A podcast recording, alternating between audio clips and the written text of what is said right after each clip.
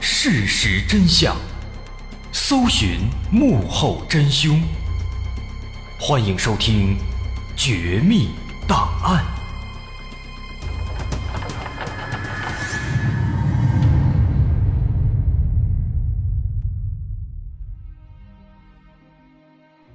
还原事实，探索真相。欢迎继续关注《绝密档案》，我是大碗。之前咱们说到，灵显寺的老大杨广生让他去杀一个房地产老板，并且答应给他十万块作为报酬。这灵显寺虽然是小混混，但他胆子太小，连鸡都没杀过，别说是杀人了。但是他又想要这十万块，于是他就想了一个办法，他找到了这个姓魏的房地产老板，俩人演了一出戏，让魏老板配合灵显寺拍几张他被绑起来的照片。让林显四拿回去交差，而魏老板逃到上海躲了十天，十天之后才悄悄地回到南宁。那虽然说现在这一劫这算是躲过去了，但是林显四之前也说了，说就算我不杀你，那说不定后面还会有新的杀手来要你的命的。所以从上海回来以后啊，魏老板就紧急招聘了四个身材彪悍、身手敏捷的保镖。把他们伪装成公司的员工，平时唯一的工作就是跟着自己。那个场面啊，就相当滑稽了。魏老板去哪儿，他们去哪儿；魏老板干嘛，他们干嘛。比方说，每天下午，魏老板都会去青秀湖锻炼，他们也跟在后面锻炼。于是，在那段时间里啊，人们经常会看到，每天下午都有一个头发有些白的中年人，带着几个年轻人。在青秀湖里边，一会儿跑步，一会儿压腿，一会儿深蹲，啊，等等等等，基本上魏老板干什么，后边的年轻人就全都干什么。就连魏老板去健身房都得一次办五张卡，让他们四个也一块进去，全方位的来保护自己的安全。那另一边呢，魏老板的母亲已经九十二岁高龄了，听说有人要雇凶杀害儿子，他也吓坏了。每天晚上，如果儿子稍微的回来的晚了一点那不管多晚，他都得开着灯在客厅里边等着。同时，为了家里不发生意外，魏老板特意买了两条凶猛的大狼狗养在院子里。但这样他还是不放心，每当他出差或者加班不能及时回家的时候，就会安排保镖去他家里保护他的家人。其实魏老板也一度想去查一查，这个雇凶杀害他的幕后主使到底是谁。但这事儿过去以后啊，那个灵显寺他就像是人间蒸发了一样，不见了，这电话也打不通了，根本就无从查起。所以这样的提心吊胆的日子，魏老板过了整整三个月。他感觉总这样，这实在不是长久之计，要想保命。还是得找警察才行。于是，在二零一四年八月四号，魏老板来到南宁市公安局刑侦支队报了警。警方听完魏老板的讲述以后，说实话，一开始警方也有点怀疑这到底是不是编故事，因为实在是太离谱了，谁也没见过凶手跟被害人还联合演戏的。那么这事儿他到底是不是真的呢？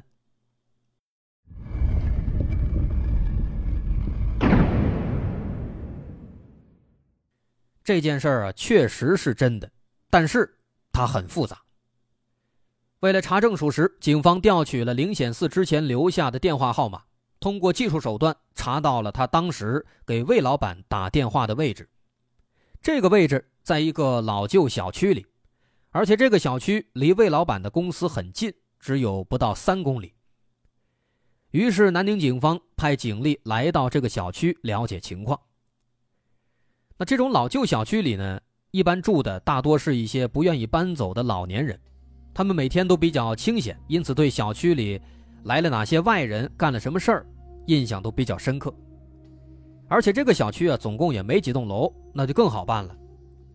那通过对乡亲们的简单询问，警方很快得知，在几个月以前，有一个陌生的男子在这租了一间房，整天早出晚归的，白天基本上看不见人。从他这个习性来看啊，总感觉不像是好人。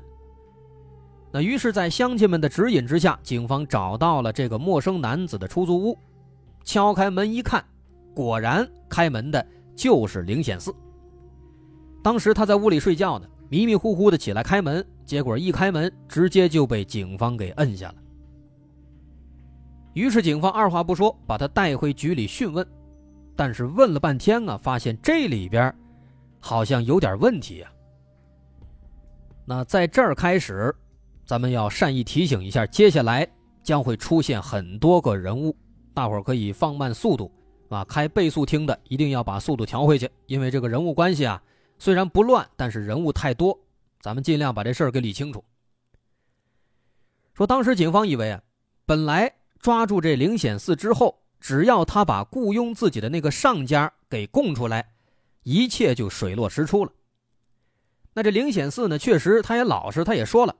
他说自己这上家名叫杨广生，也是一个混混，就是这杨广生指使自己去杀害魏老板的，并且还提供了杨广生的手机号码、家庭住址等等各种信息。那警察二话不说，马上去找这杨广生，也没费什么功夫，把这杨广生就给抓住了。当时他正在家里边跟朋友打牌呢，啊，所以基本上毫无还手之力。那抓回来之后，警方就开始对这杨广生展开讯问。第一个问题就是，你为什么要杀害魏老板？因为这个杨广生他跟那个魏老板没有任何交集，往日里无冤无仇，甚至之前都不认识。那他为什么要让林显四去杀害这个魏老板呢？而杨广生的回答却让警方感到非常意外。他说：“根本不是自己要杀魏老板。”是另有他人委托自己去杀害魏老板，但是自己不想杀人，于是就找到了手下灵显寺，让灵显寺去办。啊，所以这个事儿呢，它是一个委托关系，啊，他让灵显寺去办。那么杨广生的上家是谁呢？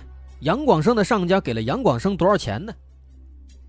当被问到这个问题的时候啊，这杨广生还有点不好意思了，他抿了抿嘴，半天。挤出了一个数字，说是二十万。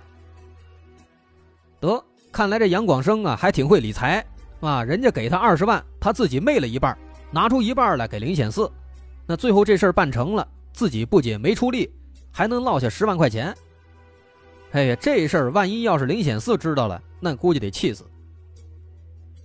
那所以根据这个情况呢，警方就分析，如果这杨广生所言属实。那么也就表示要杀害魏老板的，不是杨广生，这杨广生还有一个上家。看来这情况还得继续往下查呀。那么根据杨广生的供述，他说他的上家叫杨康生。这个杨康生也是南宁本地人。前段时间，杨康生找到杨广生，说自己想杀一个人，但是自己不能动手，得找人帮忙。只要这事办成了。可以出二十万。那杨广生当时正好缺钱，他就答应了，所以呢，才有了后面这件事儿。于是警方赶紧就去找这个杨康生。那这人也不难找，根据杨广生提供的资料，警方在杨康生的住处把他当场擒获。那么现在这个幕后主顾杨康生落入法网，这下该结束了吧？不好意思，没有。当被问到为什么要雇凶杀害魏老板的时候，这杨康生呢，却一脸的无辜。他说自己压根不认识什么魏老板。这时候警方一听，那警方也懵了，不认识，不认识，你雇人杀他干嘛呀？一听这话呀，杨康生才明白过来，赶紧解释，说这事儿啊，其实也是别人找自己帮忙。前段时间呢，他的一个大哥找他，说要杀一个人。让他帮忙办这事儿，事儿办成了，给他二十七万块作为报酬。不过当时呢，这杨康生他的条件相对好一些，他看不上这些钱，他不想为了二十七万就把自己给搭进去，所以当时这事儿呢，他就交给杨广生去办了，但他在里面还是抽了七万，跟杨广生说只有二十万，这不就麻烦了吗？这整了半天。合着这仨人是来回倒手，最后把灵显寺给剥削了，二十七万愣是变成了十万。那没办法啊，警方只好根据这个杨康生提供的信息，顺藤摸瓜，再次找到了杨康生的上家。这个人叫做莫天祥。警方当时都已经麻木了，抓到这个莫天祥之后啊，直接问他：“你是不是也有一个上家啊？”啊！这杨康生一听都傻了。呃，对呀，你怎么知道啊？呃，我我我要主动交代，我想争取从宽。你看，这果不其然啊，警方办这案子把自己都给绕进去了，怎么这么复杂呀？倒了几手啊？这是。那根据杨康生的交代呢，说雇他去杀害魏老板的也是一个道上的大哥，叫西广安，并且提供了西广安的相关信息。于是警方马上出动，也是没有费吹灰之力，在某一个娱乐场所把这西广安就给擒获了。不过被抓之后，这哥们也说了，说自己也不是真正的幕后主使，真正的幕后主使是一个大老板。早在二零一三年九月份，啊，大概半年之前，这大老板当时就找他了，让他去杀一个人，并且开价两百万人民币。所以说啊，看见没有，这最开始这价格那是相当高的，高达两百万。但是西广安呢，他不想自己动手。于是就找到了莫天祥，他自己私吞了一百万，跟莫天祥说这事儿报酬一百万。那莫天祥呢，他也不想自己动手，于是找到了杨康生，说报酬是二十七万，自己私吞了七十三万。而杨康生又找到杨广生，也在里面私吞了七万，给了杨广生二十万。那杨广生在这二十万里面又拿走了十万，拿着剩下的十万。让灵显寺去办这事儿，所以最后呢，两百万愣是给压成了二十分之一，变成十万了。那警方在这顺藤摸瓜查了半天，这一下子跟糖葫芦一样，把这一串人全都给拎出来了。所以这件事真正的幕后主使是西广安背后的那个大老板。这个大老板根据西广安的供述，他叫谭佑辉。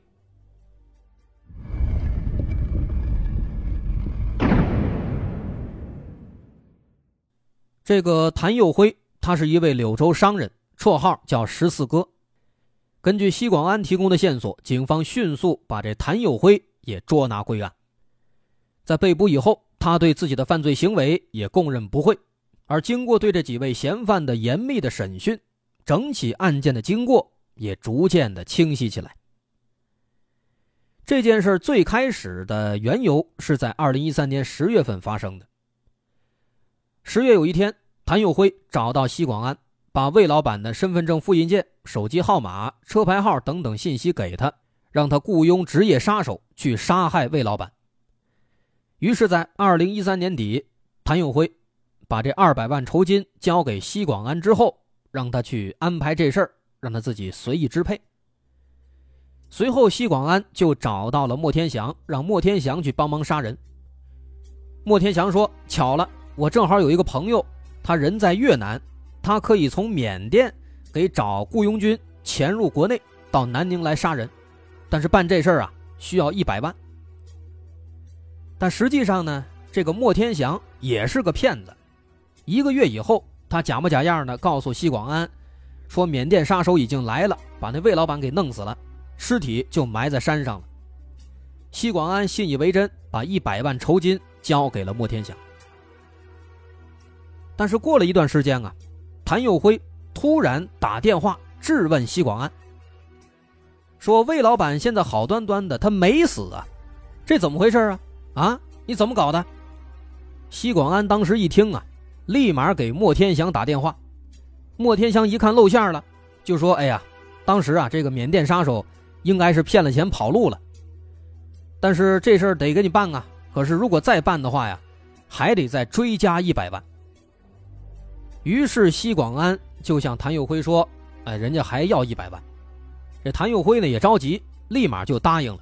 但这次呢，他留了个心眼儿，说这回啊先不给钱，必须要确定办成了再给这一百万。于是后来莫天祥就找到了杨康生，让他帮忙杀人，但表示报酬是二十七万，他自己昧下了七十三万。那所以接下来呢，就是杨康生又转交给杨广生，杨广生又交给灵显寺，前前后后一共倒了五次手，最后这二百万被他们分的只剩下十万了。那再之后的事儿，前面咱也说了，灵显寺和魏老板联手演戏，最终成功的拿到了十万元的酬金，这就是整件事情的全部的经过了。不过最后呢，咱这话还得说回来，可能有人好奇。这个十四哥谭佑辉，这个幕后的大老板，他为什么要杀害魏老板呢？其实经过警方调查呀，在有这个雇凶杀人的想法之前，这个魏老板跟这谭佑辉根本就不认识。那这个问题，警方也查了很久，警方甚至怀疑这个谭佑辉他可能不是真正的幕后主使，可能另有其人。但是后来。警方那边把这事儿啊前前后后翻了好几遍，才把这事儿给弄明白。原来啊，虽然他俩不认识，但是他俩的纠纷起源于他们生意场上的一场投资。这场投资让谭友辉知道了这个魏老板，并且决心把魏老板给杀死。那这是怎么回事呢？这里面其实比较复杂，有很多这个专业领域的东西啊，涉及到什么股权啊、股东啊、表决权啊等等这些。啊，很多朋友他可能不了解，那咱们尽量就往简单了说。咱们前面也提到了，这魏老板呢，他的公司叫做大自然花园置业有限公司，咱们简称就叫大自然公司。那当时这个大自然公司有一个楼盘项目，这个项目非常非常庞大，需要注入大量的资金，当然回报也相当丰厚。那这个大自然公司呢，它不是魏老板自己一个人开的。是魏老板和另一个叫做贵盛房地产公司，跟他一块开的，那咱们就叫他贵盛公司。所以说呢，这个大自然公司它有两个股东，一个是魏老板，一个是贵盛公司。那么当时为了准备这个楼盘项目，需要往里面注入资金啊。魏老板他资金有限，于是贵盛公司他就开始向外吸纳资金，于是呢就通过各种关系找到了这个十四哥。谭佑辉，那双方签了一个合作协议，谭佑辉给这个贵盛公司四千五百万，贵盛公司呢拿这笔钱注入到他们的楼盘项目里面。那如果这个项目开发的顺利，这四千五百万最后能给谭佑辉带来一个亿的回报，也就是说呢，他能够赚五千五百万。哎，这是他们的一个关系。但是呢。在这个楼盘项目的进行过程当中，大自然公司和贵盛公司发生了纠纷，就是说这公司和自己的股东出现纠纷了，然后开始打官司。那这个官司如果贵盛公司打输了，那么贵盛公司就必须要退出这个楼盘项目。那么一旦他退出，那十四哥谭友辉就肯定没法赚钱了，而且这笔投资的四千五百万。很可能还拿不回来。这四千五百万，这可不是一个小数，所以在这个利益驱使之下呢，这谭永辉他就起了杀心，想杀掉魏老板。因为一旦把魏老板给弄死，那么大自然公司就由这个贵盛公司一家独大，他自己完全可以说了算了。那之后就没有其他的顾虑了。所以这个谭永辉才肯拿出两百万这么高的一个酬金。让西广安去安排杀掉魏老板，哎，这就是主要的人物关系。其实这里面还有很多很多其他的小纠纷，咱就不再说了。毕竟它大部分啊都是涉及到一些专业的名词什么的，很多朋友可能不理解，所以咱就不添乱了。那么这起案子大致就是这么个情况。不过后来在办理的过程当中呢。